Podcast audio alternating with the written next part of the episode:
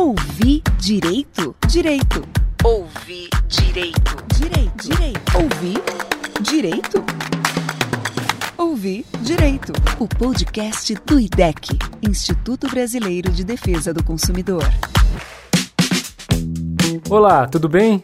Essa é a versão podcast da live Impactos da Pandemia na Conta de Luz, que o IDEC promoveu para falar sobre bandeiras e tarifas, cobranças indevidas, leitura do medidor, alguns dos itens que sofreram impacto durante a pandemia e alteraram a conta de luz de muitos consumidores. Alguns especialistas foram convidados e o debate foi mediado pela jornalista Ana Maria Barbur. Vamos acompanhar a partir de agora, então, a versão podcast da live Impactos da Pandemia na Conta de Luz.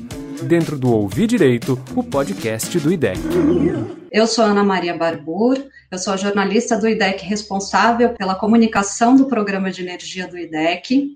E o IDEC é uma organização não governamental independente de partidos, de empresas, pioneira na defesa do consumidor no Brasil. A gente resolveu fazer esse tema hoje sobre a conta de luz porque a gente tem recebido muitas reclamações de consumidor sobre a alta da conta. É, isso foi resultado do, da decisão, da resolução da ANEL durante a pandemia para proteger os funcionários das distribuidoras que iam fazer a leitura dos medidores de luz na casa dos consumidores.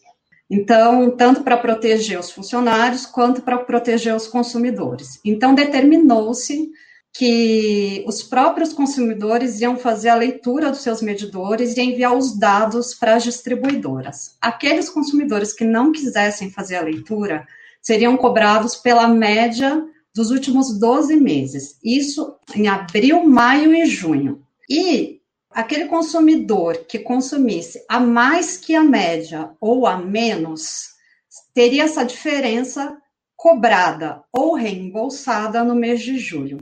Por isso que deu essa alteração na conta de quase todo mundo, tá? Para explicar um pouco como lidar com esse problema, saber se o aumento é justo, se ele não é, e se não for, como reclamar, que hoje a gente chamou aqui três especialistas para discutir o assunto.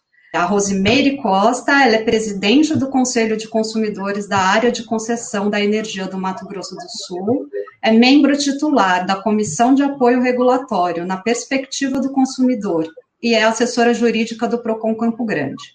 A gente tem também o Bruno Chaves, que é especialista em eficiência energética, coordenador de projetos da Mixid Projetos e no Energy Brain.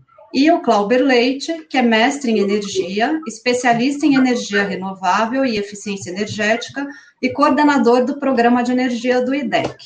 Sejam bem-vindos, pessoal. Todos nós já somos parceiros hoje, todo mundo trabalha junto aí em defesa do consumidor. Queria que vocês comentassem um pouco como que se deu essa autoleitura, como é que o, os consumidores tiveram que lidar com essa média de consumo, enfim, explicar um pouquinho para o consumidor como resolver os problemas que ele está enfrentando agora. Bom, acho que eu posso começar. De fato, como bem disse, você disse, Ana Maria, é, foi uma medida necessária tanto para proteger os leituristas, né, as pessoas que fazem essa leitura no medidor, quanto os consumidores. Daí foi dada essa oportunidade de se fazer a autoleitura. Nós no IDEC, desde o do início da pandemia, a gente já instruiu aos consumidores para que fizessem essa autoleitura, para que não fossem é, faturados pela média, porque ao não se fazer autoleitura, como você disse, a gente vai ter uma fatura pela média e a média, é, justamente nesse momento de crise, não quer dizer exatamente aquele consumo real. Então a gente poderia lidar com surpresas e foi o que aconteceu. Embora eu não coloque totalmente a culpa nos consumidores também, há um problema de comunicação também aí das concessionárias que deveriam fazer uma campanha muito maior de como fazer autoleitura. Isso não foi feito, isso ficou a desejar, as pessoas não têm essa intimidade com o medidor. Muitas pessoas moram em condomínios e não conhecem, nem sabem onde fica o medidor. Então, era uma atividade nova que precisaria de uma campanha de comunicação intensa. E os consumidores não fizeram essa, essa autoleitura. É, a maioria não fez, e que aconteceu que a maioria consumiu acima da média justamente pelo fato de estar em casa. Né? Então, nesse momento, estando mais em casa, a gente consome mais energia. E agora que estão começando a vir uh, as leituras, né, voltando ao normal, as leituras gradativamente, está se pegando essa diferença. E o que acontece? Está vindo o que, tá, o que foi faturado na média, está vindo tudo de uma vez só agora, né, nesse mês, e os consumidores estão se assustando com esses valores o que, que temos orientado nesses casos? Né? O, o consumidor que teve é, um susto com, com essa fatura alta, ele deve e pode é, pedir para a concessionária um parcelamento dessa conta, porque a gente não estava preparado, está vindo um consumo de três meses passados, né? então aquilo que você consumiu acima da média nesses três meses está vindo a tudo em um mês só. Então, nada mais justo do que é, as concessionárias oferecerem essa possibilidade de parcelamento. Outras medidas em prol dos consumidores nesse período de, de pandemia foram tomadas também. A autoleitura foi uma, a isenção do baixa renda. Então, aqueles consumidores que estão na categoria de, de tarifa social ou que tinham esse direito, é, durante esse período de pandemia, teve a isenção da conta de luz. Então, nesses é, nesses três meses não pagaram a conta de luz. E uma terceira medida foi é, exatamente a proibição da, do corte de energia é, daquelas atividades consideradas essenciais, inclusive para os consumidores residenciais. Que essa medida valia até no dia 31 de julho, pelas instruções da ANEL, isso vai se encerrar agora no mês de julho. Bom, assim, em suma, foi isso mudou, é, foi uma crise nova, assim, a gente nunca tinha passado por isso. Teve alguns aprendizados, é, justamente esse de autoleitura é um deles. A possibilidade de se fazer isso está gerando novas oportunidades para os consumidores. Muitos consumidores não conhecem a sua, sua fatura e começaram a prestar atenção. Ah, o que é a média dos, do, dos últimos 12 meses? Eu tenho que calcular isso? Não, esse valor está lá na, na sua conta. Você consegue ver o seu consumo, o seu histórico de consumo. Você consegue ver muitas outras informações na, na sua fatura, que acho que aqui no decorrer desse nosso bate-papo a gente pode discorrer um pouco sobre cada um desses pontos. Mas essa intimidade do consumidor com sua conta de luz, com seu medidor e com seus hábitos é um comportamento necessário que está acontecendo agora devido a, a essa crise. Eu gostaria de complementar o Clauber em relação a esse direito do consumidor. Essa emissão por média do seu gasto, do seu consumo nesses últimos três meses, ela não foi dada por sua culpa. Nós estamos sob uma, uma epidemia, né, uma pandemia, e assim, a resolução 414, ela diz que quando a gente não dá causa, o consumidor não dá causa, ele não é obrigado a pagar qualquer entrada. Então, assim, quando o Galber comentou dessa questão do direito da gente, ao ser cobrado dessa diferença de três meses, de um acúmulo numa única fatura, nós temos que solicitar essa, esse direito, né? É, a norma é, lá na resolução 414, o artigo fala que isso pode ser até o dobro dos meses em que você é, foi faturado pela média. Então, assim, nós estamos falando de três meses, ou seja, você pode parcelar essa sua fatura pelos próximos seis meses, né? É, e sem a entrada. Por quê? Porque você não deu causa. Essa foi uma decisão, tá? É, do governo como disse o Glauber, no sentido de preservar a integridade física das pessoas. Só que uma coisa que a gente quer salientar, como o programa tem alcance nacional, é assim, isso aqui no Mato Grosso do Sul não aconteceu, né? Nós tivemos é, muita baixa, baixa de casos aqui de Covid, então a equipe de leitura atuou na área de concessão inteira. Eu dei uma consultada em outras áreas, essa não foi uma decisão de outras áreas de concessão, Paraná foi lido. Então, assim, essa pode ser uma, uma situação é, enfrentada por alguns consumidores. Então, o que a gente quer com essa informação é te dizer assim, vá, negocie, né? Mas é, é, se você puder não parcelar, é, também é uma situação importante. E por que, que a gente fala isso se você tiver condições orçamentárias familiares? É porque, assim, é, hoje, a, a forma da, da, da, leitura, ela não, ela não me dá é, possibilidade de gerenciar o consumo. Então, eu me assusto, eu não sei o que vai vir na fatura do próximo mês. É, o que eu entendo é que o meu é, equipamento de medição está medindo em conformidade com as resoluções, né? Aí o que é, vai ser cobrado para mim é aquilo que efetivamente foi pedido. Então, é, eu, eu creio nisso, mas eu não tenho nenhuma forma hoje, pelos equipamentos utilizados no Brasil, de fazer a gestão desse atendimento. Então, isso prejudica um pouco. Então, assim, a fatura de energia é sempre uma excepcionalidade. A gente nunca sabe qual o valor dos quilowatts consumidos. Então, por isso a gente orienta que se é, esse parcelamento vai vir junto com o seu próximo consumo. Então, o que a gente não quer é uma bola de neve. E uma situação que ficou é, um pouco confusa, que o Calver comentou, é a questão do baixa renda. O baixa renda teve um desconto de 100% na tarifa, isso para o baixa renda foi prorrogado até 31 de dezembro, não vai ser possível interromper o serviço das pessoas que estão cadastradas na tarifa social. Legal. E acho legal comentar também, talvez o Cláudio também possa falar um pouquinho disso, é, da mudança da faixa do ICMS, né, Cláudio?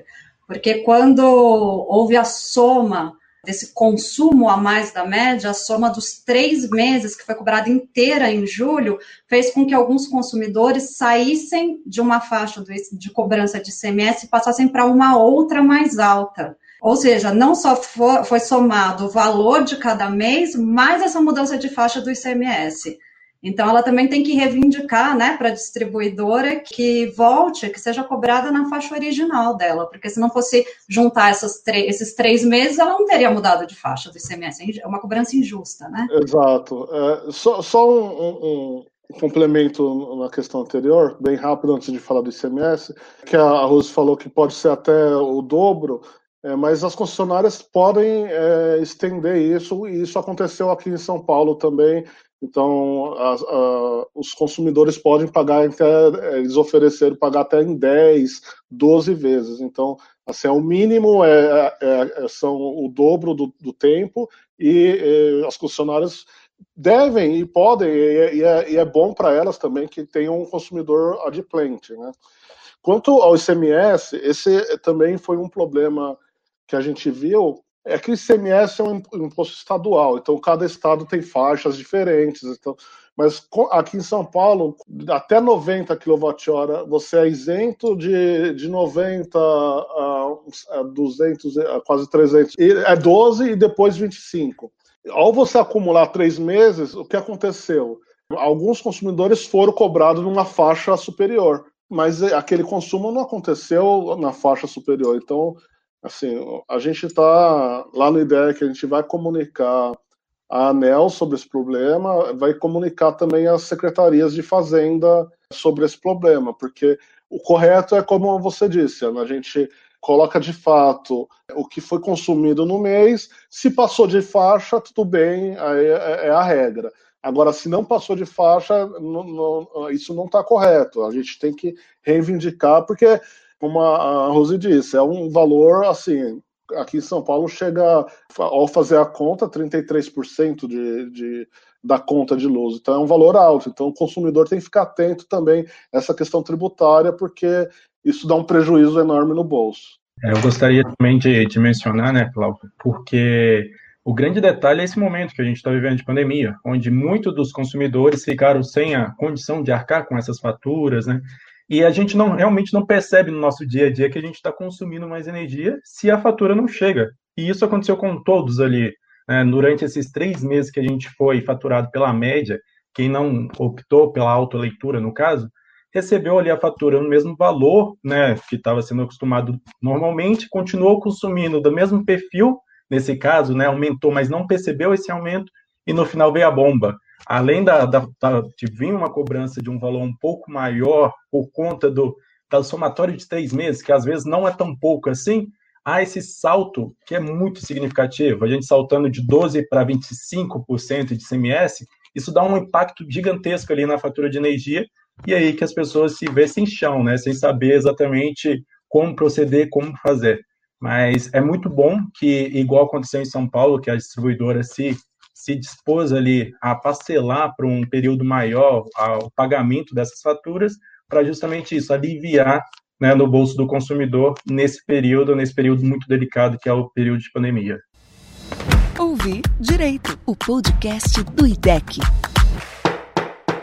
Trânsito em julgado, baixa dos autos, decisão interlocutória, carta precatória alvará de soltura.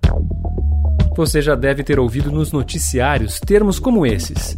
Se você é advogado, provavelmente compreende o que esses termos significam. Se não é, talvez não entenda. Isso é o que se chama de juridiquês, ou o uso desnecessário e excessivo do jargão jurídico e de termos técnicos do direito. E o que a sua conta de luz tem a ver com isso? Tente entender tudo o que está escrito na conta e você verá. Se não for um profissional da área de energia ou engenheiro elétrico, talvez você tenha dificuldade. Por isso, o IDEC criou o É da Sua Conta, uma página especial que explica cada item da sua fatura e oferece ainda a calculadora da conta de luz, que serve para calcular a sua conta em diferentes situações. Acesse lá idec.org.br barra é da sua conta. Boa, pessoal. Nada na conta de luz é fácil de entender, né? É, chegaram aqui algumas perguntas de associados que a gente selecionou. Eu vou ler para vocês e aí depois vocês podem comentar. Uma associada do IDEC, ela relatou a seguinte situação. Tive a informação que a conta com vencimento a 13 de julho se reporta a um consumo de 600 quilowatts porque estaria contemplando as diferenças de consumo dos meses de março, abril e maio, além do consumo de junho. Como eu já paguei pelo consumo de março, abril e maio, o equivalente a 210 kW, mais 210 mais 210, que é igual a 630, acrescentando-se os 600 kW que estão me cobrando agora, chegamos a 1.230 kWh o que se traduz num consumo de cerca de 300 kWh mês, em quatro meses. Não penso que se justifica esse aumento do consumo pelo fato de passar mais tempo em casa em função da pandemia, como eles alegam na resposta. Concordo que o consumo deva ter aumentado, mas chegar a esse valor a mais não me parece justificável. Ela também relata que desde setembro do ano passado já estava mais tempo em casa, então achou muito absurda a cobrança. O que fazer nesses casos? Olha, é, pelo que eu estou entendendo da consumidora, ela já fez uma solicitação de informação para a concessionária. E a concessionária lhe explicou que né, é, esse cálculo foi tomado é, em é, em razão do seu consumo, ela diz assim: eu não alterei nada no meu cotidiano que justificasse é, esse aumento é, que ela entende desproporcional com a sua é, rotina diária. O que a gente sempre orienta no Conselho de Consumidores, na nossa lida nos PACONs, é assim: é solicitar a aferição do equipamento de medição. Essa é uma saída, porque ele pode estar medindo a mais. E aí, né, aqui na nossa área de concessão, é, às vezes a gente solicita é, que o equipamento vá para o metro, né, para que o consumidor fique mais é, acreditado de que esse equipamento está medindo em conformidade com a resolução né, é, do próprio metro, é, para que as questões fiquem claras. As relações de consumo, elas têm esse princípio, né, o princípio da transparência, o princípio da confiança, né, da boa-fé entre as duas partes contratadas, o consumidor e a concessionária. Então, isso não pode ter dúvidas, né? Então, assim, nós não podemos suscitar esse fornecedor, né, que fornece energia para a consumidora, ele é detentor de um monopólio natural. O que, que é isso? Uma concessão que teve, é, às vezes, aí um prazo de 30 anos por conta da privatização do setor. Então, assim, ele não vai se modificar. Então, é importante que haja um nível de credibilidade entre essas duas partes. E se eu estou em dúvida, que a concessionária, né, é, desfaça essas dúvidas. Isso é muito importante para que a gente possa pagar sem achar que está pagando abusivamente. Acho que é essa a, a melhor saída a ser é, orientada para essa consumidora. O que eu acho importante também, Ana, é que a, a, ela procurou a concessionária e a concessionária lhe deu um retorno. Então, assim, o saque, o, o teleatendimento, é, os aplicativos né, estão funcionando. Isso é, nós representando lá na Comissão de Apoio Regulatório o consumidor residencial, nós conversamos com os conselhos das 52 áreas de concessão. Então, isso foi muito é, combatido pelos conselheiros. Chegaram assim, ó, eu estou falando com a concessionária, eu não estou conseguindo retorno, né? Eu não tenho uma resposta às minhas é, ponderações. E é, foi a única forma que foi mantida pela ANEL, o call center, os aplicativos. Então, eu acho importante que isso é, seja reportado, né? seja é, elevado, que a, a, essa concessionária deu uma resposta para esse consumidor, né? É, porque esse, esse sistema ele ficou meio conturbado. E nós colocamos isso lá na resolução, na 878, nessa renovação, entendendo que esse serviço né, de acesso aos consumidores não foi muito bom, né, pelas reclamações que foram recebidas, e que a ANEL deveria voltar com os índices. Então, na decisão de ontem, foi colocado justamente isso, que as concessionárias serão novamente acompanhadas pela ANEL, elas têm obrigação de mandar se a URA está atendendo, se teve é, derrubada de, de, de, ligação, todas essas coisas para ser medido como é que está esse atendimento. Um consumidor atrasou o pagamento da conta de maio por conta da pandemia. E no mês seguinte, ele recebeu a fatura já com aviso de corte. Ele pediu a segunda via da fatura para ser enviada pelo correio para que ele pudesse pagar e a empresa não enviou e já passou a ligar para cobrar o pagamento. E aí ele pergunta também o que, que ele tem que fazer. Esse caso está bem recorrente aqui eh, em São Paulo, principalmente nas concessionárias aqui do interior. A concessionária está insistindo nesse aviso de corte, mesmo não sendo possibilitado esse corte até 31 de julho. Então a gente considera essa postura da concessionária abusiva. Não deveria fazer eh, esses avisos de corte durante esse período.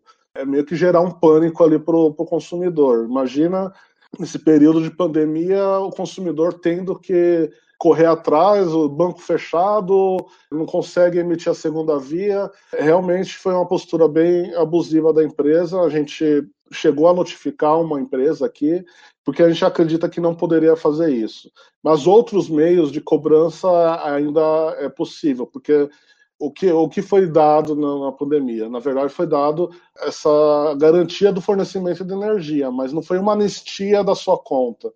Aqueles consumidores que não são baixa renda vão ter que pagar a conta, mas Daí a concessionária pode usar outros meios, como comunicado, notificação, outros meios de cobrança que não essa ameaça de corte. É, isso é, acho que foi um caso grave que aconteceu aqui. É importante, se isso aconteceu também em outros locais, relate isso lá no, no nosso site do IDEC, porque a gente está fazendo um apanhado ali de reclamações que aconteceram nesse período, e essa foi, foi uma delas e até uma justificativa para a gente comunicar a ANEL também, a ANEL tomar as devidas providências ali, de, de uma fiscalização, de uma notificação para essas empresas. IDEC, Instituto Brasileiro de Defesa do Consumidor. A pandemia do coronavírus mudou nossa forma de viver e afetou profundamente as relações de consumo em todas as partes do mundo. Para informar e defender os direitos dos consumidores durante a pandemia, o IDEC preparou e atualiza regularmente um especial focado nas dúvidas dos consumidores em tempos de coronavírus. idec.org.br barra coronavírus. Sua saúde, seu bolso, sua casa, sua cidade, seus direitos. Acesse, entenda e compartilhe. Defenda os seus direitos e os de milhões de consumidores. idec.org.br barra coronavírus. Tá claro que para a gente poder reivindicar qualquer coisa, qualquer direito, a gente precisa entender o básico, que é entender a conta de luz, o que, que a gente é cobrado. Se a gente não entende isso, a gente não consegue nem é, reclamar. Né? E entender a conta de luz, de fato, não é fácil. Até os especialistas aí têm dúvida. É, então, eu queria aproveitar né? Que eu tenho certeza que todo mundo está com a conta de luz na mão aí. Quem não está, aproveita e pega para explicar um pouquinho do que está lá, o que, que, é encargo, quais são os impostos, o que, que é tarifa de energia, o que, que é tarifa de distribuição.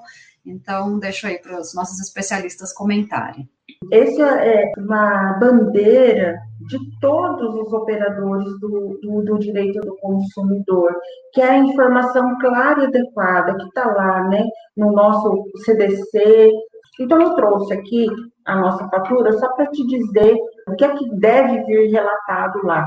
Quais foram os serviços de distribuição prestados pela concessionária? Então, geralmente, a fatura tem um layout que é alguma coisa pode ser modificada, mas na maioria das vezes as informações estão ali, elas devem estar ali consolidadas em algum lado da sua fatura. Então, há de haver uma descrição na composição do consumo e deve vir qual o valor que você está pagando pela distribuição, e isso vem ali acompanhado é, do lado o nome da sua distribuidora, se eles assim acharem interessante, qual foi o gasto que a distribuidora teve com a compra dessa energia que chegou na sua residência? O serviço de transmissão são os linhões, aqueles que quando a gente viaja, a gente vê ao longo da estrada, né? Então, assim, para chegar a luz até a sua residência, nós precisamos disso, e isso são outros atores, não é a concessionária aí na sua área de concessão, onde você mora. São outras empresas que prestam esse serviço e a gente paga isso dentro da composição da tarifa.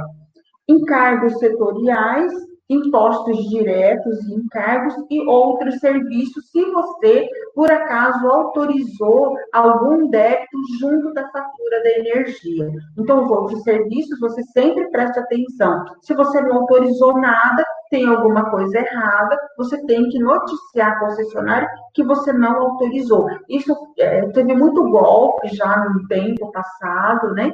Então, assim, sempre fique atento e olhe, costume é, ler, então, a sua fatura.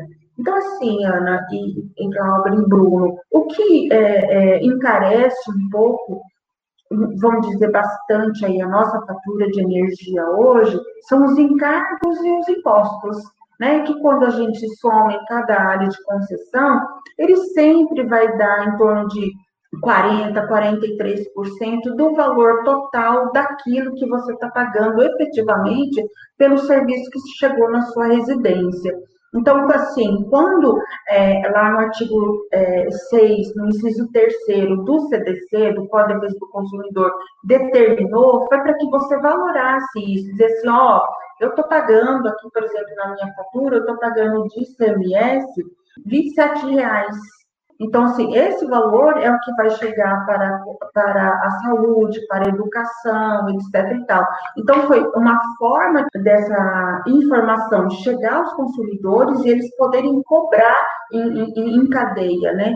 A, a fatura está alta? Tá. É porque a gente tem vários encargos, várias obrigações aí, que são, e, e uma coisa que a gente tem que falar, elas são votadas no Congresso Nacional. Então, para desonerar isso, a gente precisa de leis. E como o Glauber também comentou, né, é, aqui vem também o seu histórico de consumo. Então, ali você vai ver a evolução. Se houve um aumento, que é um descompasso com a sua rotina. Então, isso dá uma motivação para você ligar no 0800 da sua concessionária e falar assim: olha, eu não concordo, eu quero que você venha ver aqui, aferir o equipamento, fazer, né? E isso tem que ser uma via de mão dupla. A empresa não pode só pedir para você, ó, pague, pague em dia. Você tem que ir lá e ficar dizendo assim, o serviço não está bom, eu acho que está faltando isso, essas coisas. Então, isso é importante.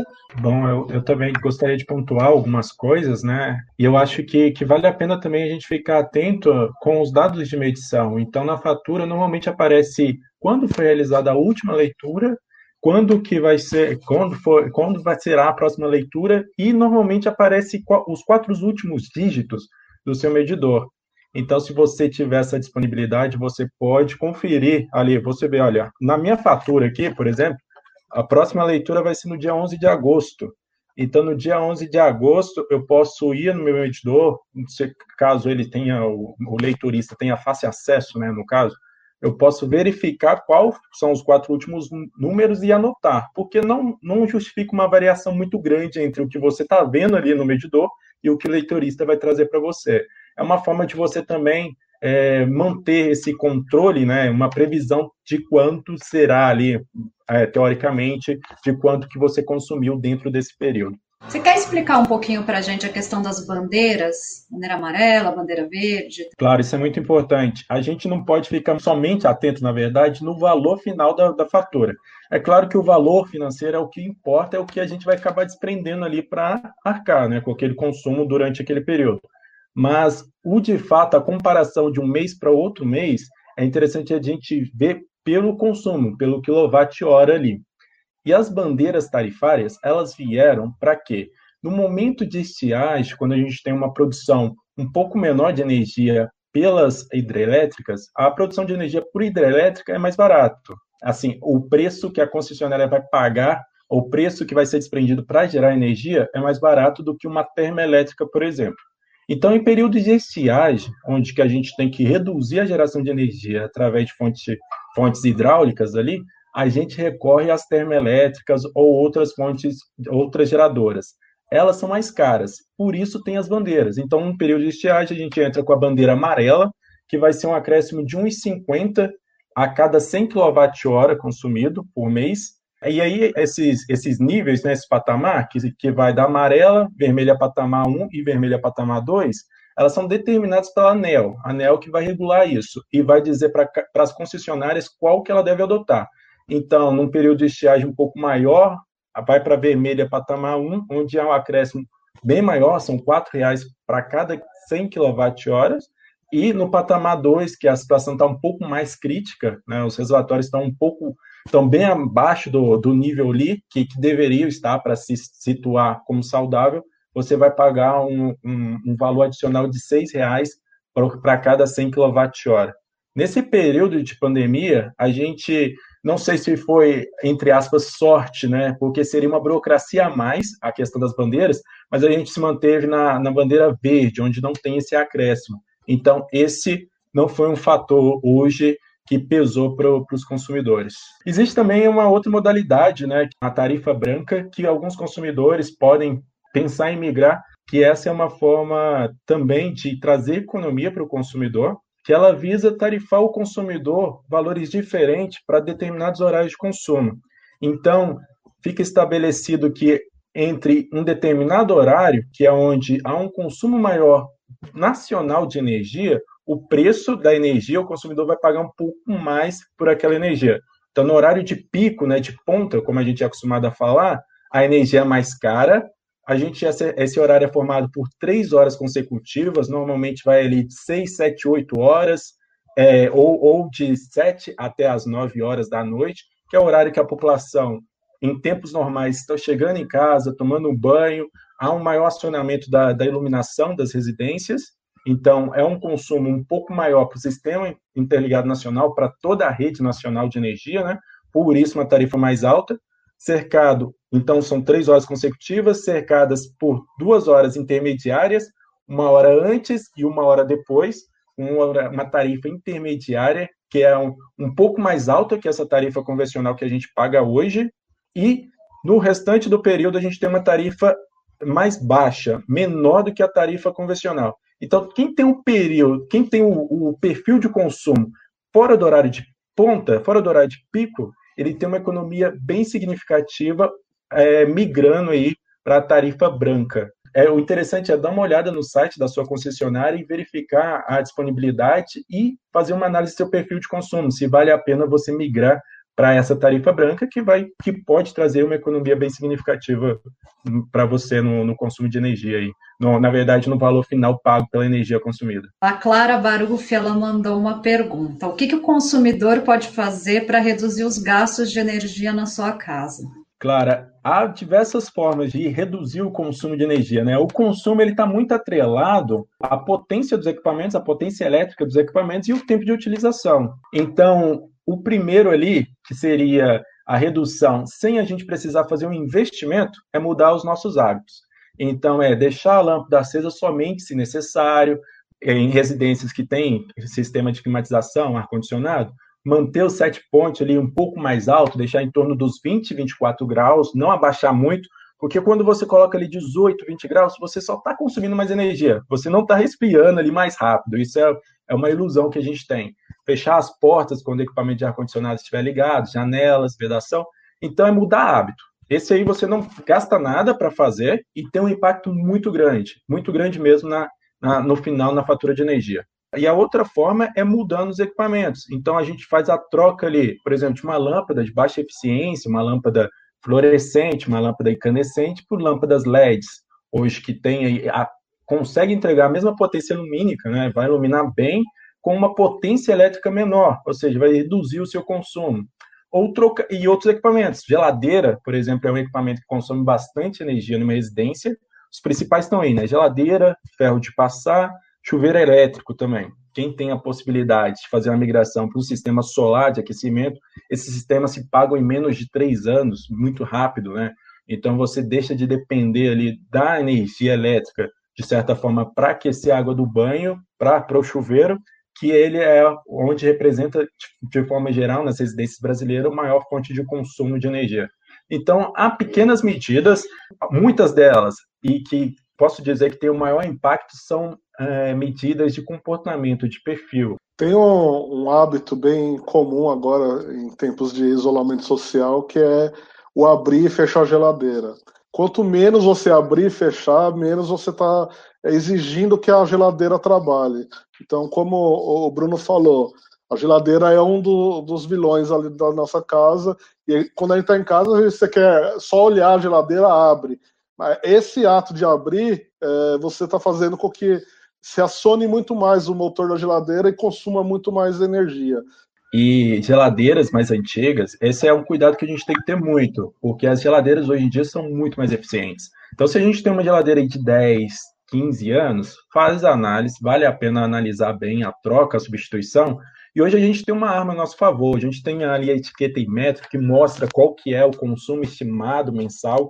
Então você já consegue ter uma noção de quanto que aquele equipamento vai consumir e as geladeiras de, de hoje, com tecnologias mais recentes, consomem até, ali vamos dizer assim, é, 25% do que consumiria uma geladeira de 10, 12, 15 anos ali. Então, o investimento que você vai ter com a troca do equipamento se paga nesse período aí com a economia que você tem. E outro ponto na geladeira também é aquela, não sei se ainda ocorre, mas antigamente ocorria muito, é de secar um tênis, colocar uma, uma blusa ali para secar atrás da geladeira.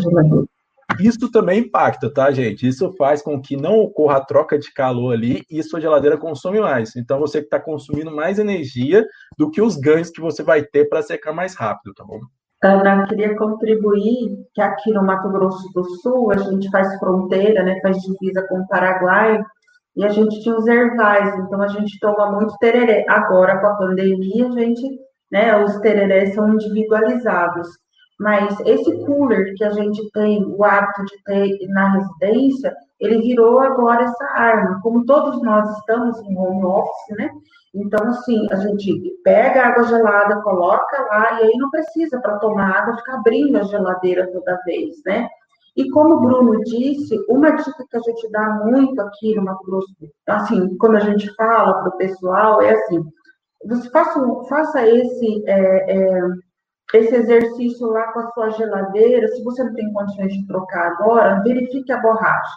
Você vai pegar uma folha de papel sulfite, fechar a geladeira, né? fechar a porta da geladeira. Se ele sair com facilidade, ele é um indicativo de que você precisa fazer esse pequeno investimento de trocar a borracha da geladeira, porque o, o, o motor vai ficar funcionando várias vezes, porque está entrando um, um, calor ali e não permitindo né, que aquela situação se estabilize. Isso é, é também uma medida de eficiência para aquelas famílias que, infelizmente, não pode eventualmente fazer esse investimento da troca de um equipamento A, né, que são esses né, que a gente sempre orienta o consumidor a ter em razão da sua eficiência, de que é melhor para o consumo.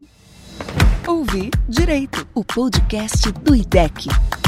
Legal, pessoal. Acho que agora a gente vai encaminhando para a finalização aqui. Bom, queria agradecer a oportunidade de estar aqui, falar para vocês. É, digo que se existe uma possibilidade de você pagar menos por energia e se, se existe essa possibilidade de você manter seu nível de conforto, a gente não está falando aqui que você tem que trabalhar no escuro para economizar energia, não é isso. Isso não é eficiência energética. Ciência é você gastar menos fazendo aquilo que você faz com o mesmo ou um conforto até superior. Então, corra atrás. Se existe a viabilidade de troca ali para a tarifa branca, vai atrás disso, verifica. Se você tem lâmpadas incandescentes, fluorescentes, você pode fazer a substituição por lâmpadas LED. Hoje o preço está bem competitivo. Faça a troca dessas lâmpadas e faz uma avaliação para você ver verifica o tanto, o impacto que isso vai ter no final do mês ali da sua fatura. Com certeza vai se pagar ao longo do tempo. O planeta agradece também, né? A gente consumindo menos energia, menos emissão a gente está mandando e a gente está contribuindo aí para mitigar as ações né, das mudanças climáticas. A minha parte também agradecer ao pessoal do IDEC pelo convite. Então, assim, o que a gente espera é que vocês fiquem atentos à fatura de energia elétrica, e assim, qualquer problema, primeiro, vá para o concessionário, ele tem dever de te dar as informações. Não sendo possível, use né, é, é, todos os órgãos de proteção e defesa do consumidor, os PRACONs, a Defensoria, o IDEC, que lidera aí há bastante tempo todas as discussões macro, né?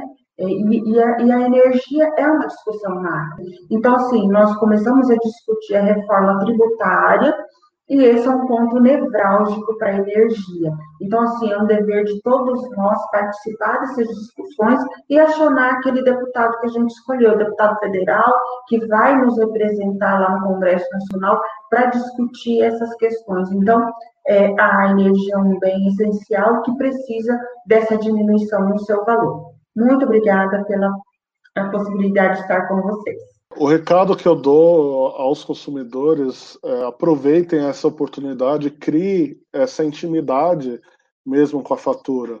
A gente viu aqui poucas coisas que estão lá na fatura é, que já ajudam no nosso dia a dia e, e nos empodera, a gente consegue exigir os nossos direitos. Tem outras informações, como níveis de qualidade, que está ali na fatura também. Se for ultrapassado, o consumidor tem direito a ressarcimento.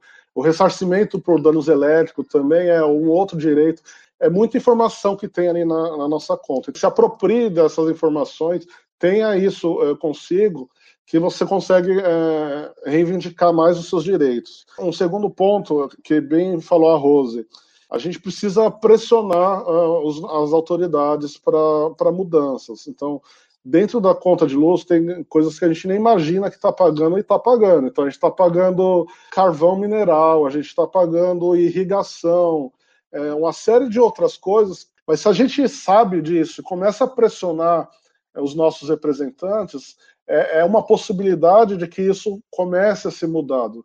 Porque é, é muito fácil colocar nas costas do consumidor, é, porque é uma maneira fácil de fazer uma arrecadação. Então, a conta de energia, a pessoa paga ou é cortada, então é arrecada fácil ali.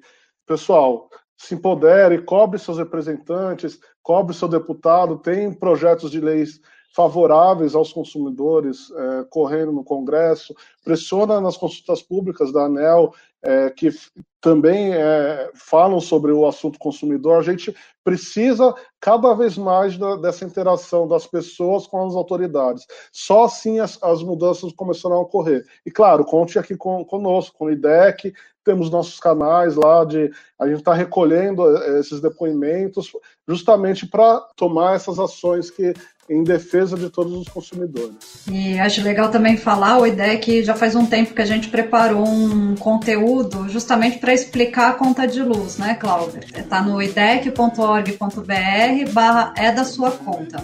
A gente explica cada item da conta, é, tá bem didático, assim, fala sobre eficiência energética dos equipamentos econômicos, explica como é que o sistema de energia funciona no Brasil, então é o beabá ali para você poder começar a entender os seus direitos e reivindicar, né? Então, gente, eu queria agradecer muito a participação de vocês, de todo mundo que assistiu a gente. Obrigada pela presença de todo mundo. Tchau. Ouvir direito? Direito. Ouvir direito. Direito. Direito. Ouvir direito. Ouvir direito. O podcast do IDEC, Instituto Brasileiro de Defesa do Consumidor.